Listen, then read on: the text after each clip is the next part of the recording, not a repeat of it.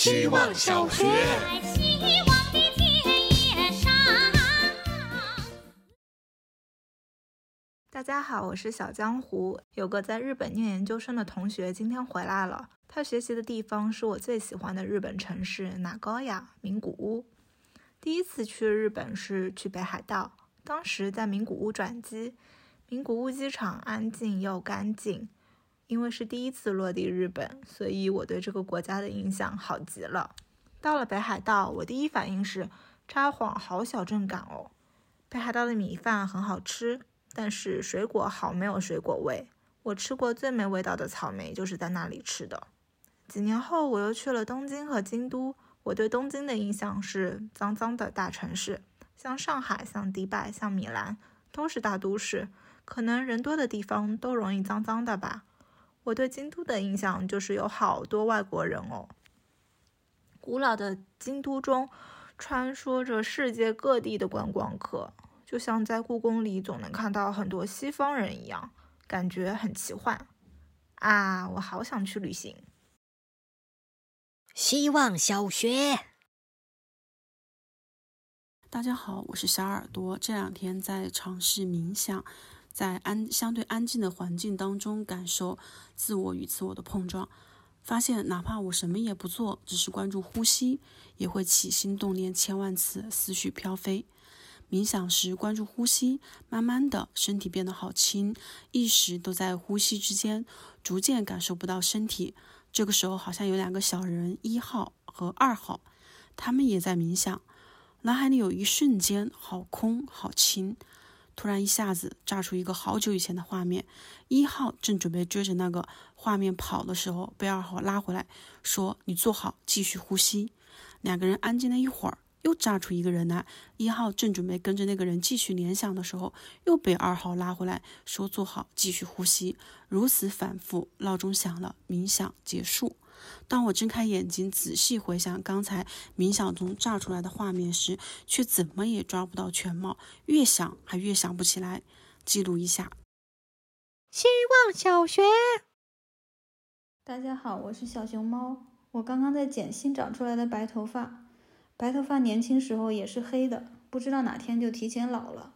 就像同学聚会上，总有些人先老了五岁，有些人反而更年轻了五岁。白头发被剪掉的时候，会殃及一些旁边的黑头发，不知道那些被误伤的会不会哭着喊着，然后就下起了头屑版鹅毛大雪。对不起，这个有点恶心。今天 B 站把裁员叫毕业上了热搜，明明是干掉碍眼的家伙，却猛撒了一把情怀，也是挺相怨的。白头发当然是碍眼的，它代表着衰老和能力减退。所以，大多数女生刚开始发现白发，只要还没秃，总是会想先消灭它。差点忘了，九九六福报之一就是秃呢。说了这么多，其实剪掉白头发和裁员最不一样的是，头发总会再长起来，它有无限次复活甲。希望小学。大家好，我是小茶包。今天我发现了一个小领导的秘密。他每天都特别的开心、放松、高效且关怀他人，和其他所有的领导都显著的不一样。上级下级都很喜欢他，大家也时不时背地里讨论他为什么总能应付这么多烦心的工作，还这么开心。有人说，因为他很聪明，懂得四两拨千斤，也知人善用；有人说，是因为他什么都不缺，所以心里不扭曲。只有我知道，以上都不对。今天无意间瞥到他还没来得及收拾的办公桌，摊了满满一袋吃完的开心果壳。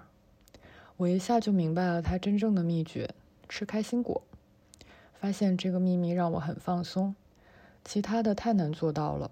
于是我决定偷几颗他的开心果，我也能成为快乐的上班人。希望小学。大家好，我是小爷们。昨晚去超市囤菜，快关门了，大喇叭一直在放歌，放李玉刚和一男的合唱，有点洗脑。回来路上他还在我耳朵里唱，我想今晚上也不是没有收获啊，除了两个洋葱，我还顺了个李玉刚。回到家他还在唱，因为我刚好遇见你的，因为不想分离。我打开冰箱，把两个洋葱装了进去，看着一堆可乐、六个鸡蛋，就感觉冰箱在嘲笑我。你也不看看别人家的冰箱，我也不好意思说什么。就中午做菜，刚拿出洋葱，我还没准备好，就听到菜刀。切，坏的！希望小学。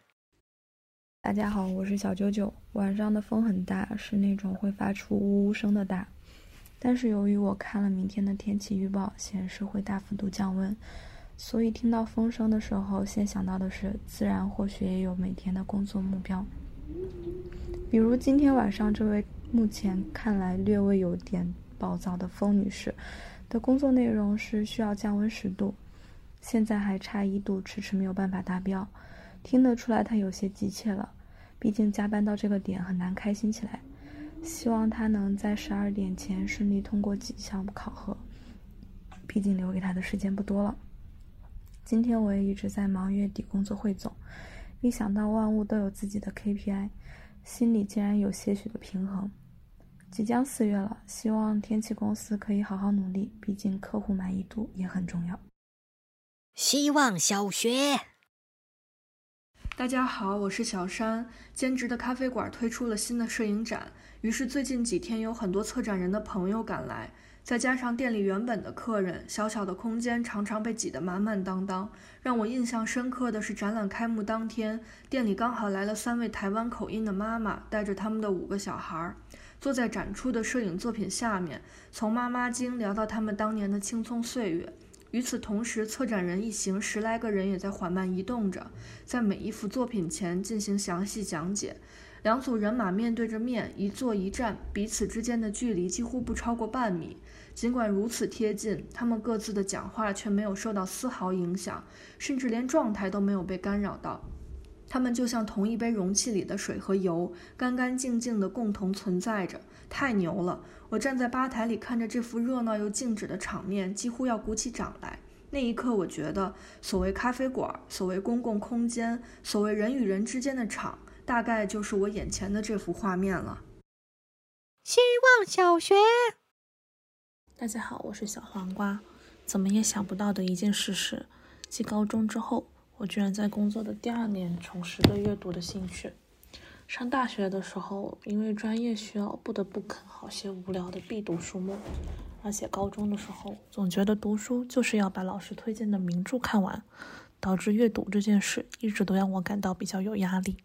比如很久以前读三次都读不进去的《少年维特的烦恼》，同等的情况还在看电影上，名留青史的一些经典影片，往往并不会让人心情愉悦。有时候节奏也比较缓慢，我看了个开头就没什么耐心了。过了这么些年，我好像终于放下名著情节，阅读是因为喜欢，是因为看了停不下来。《淑女养成记》可以让我轻松一刻，也许你该找个人聊聊，可以帮助我抚平情绪的波动，这都很好，我喜欢就好。希望小学。大家好，我是小何宝。经历了一个学期的训练，我对说一分钟的语音作业逐渐熟练。从开始的经常超时或口误，反复录十多遍，到现在大概说两遍，时间误差可以控制在两秒钟以内。这些做作业中，字数最少的一次是一百五十四个字，语速最快的一次说了二百八十五个字。在一分钟的限制里说话，就像完成一张速写，但是速写要整体也要刻画，而我的作业写到哪儿算哪儿，感觉到快结束的时候会象征性的结尾。我经常想写的更有意思一点，但是最后交上的都是流水账。好在时间控制的很精确，也许这一分钟对我来说不需要精彩的描写，作为表达能力的附件也很好。希望小学，大家好，我是小金钱豹。今天的作业是想对特定人说的话。